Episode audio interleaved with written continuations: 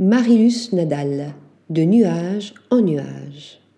Artiste plasticienne et chercheuse, Marilus Nadal chasse et enchasse les nuages. Fille d'une longue lignée de vignerons catalans, elle s'inspire de la tradition ancestrale des chasseurs de nuages, tirant des fusées dans le ciel afin de protéger les récoltes de la grêle, pour, munis d'une arbalète et de munitions fabriquées à base de soufre, faire pleurer les nuages, à l'heure bleue, durant cet instant suspendu, à la tombée du jour, où les oiseaux cessent de chanter. Documentées par des photos et des vidéos, ces performances poétiques se déroulent après un duel d'escrime.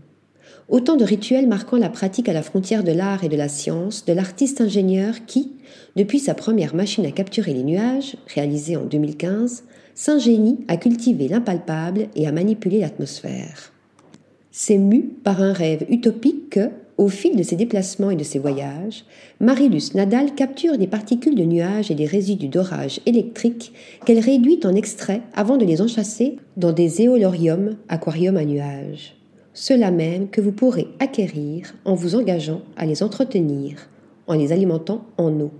J'ai désiré faire naître un nuage dans une boîte afin de pouvoir, enfin, dire qu'il est possible de jouer avec les nuages comme on joue avec le feu. Explique celle qui nous confronte, sinon à la transcendance, du moins à l'obsession humaine pour le contrôle et la domination du monde naturel. Abritant des fragments de territoires emprisonnés, Microcosme soumis à la volonté aléatoire des masses d'air qui se condensent en volutes, ces aquariums à nuages sont aussi pour l'artiste le moyen de capturer l'éphémère pour le protéger du temps qui passe, tandis que l'on assiste à leur métamorphose, les extraits de nuages, sensibles à la lumière et à la température, ne cessant d'évoluer et de se transformer. Article rédigé par Stéphanie Duloup.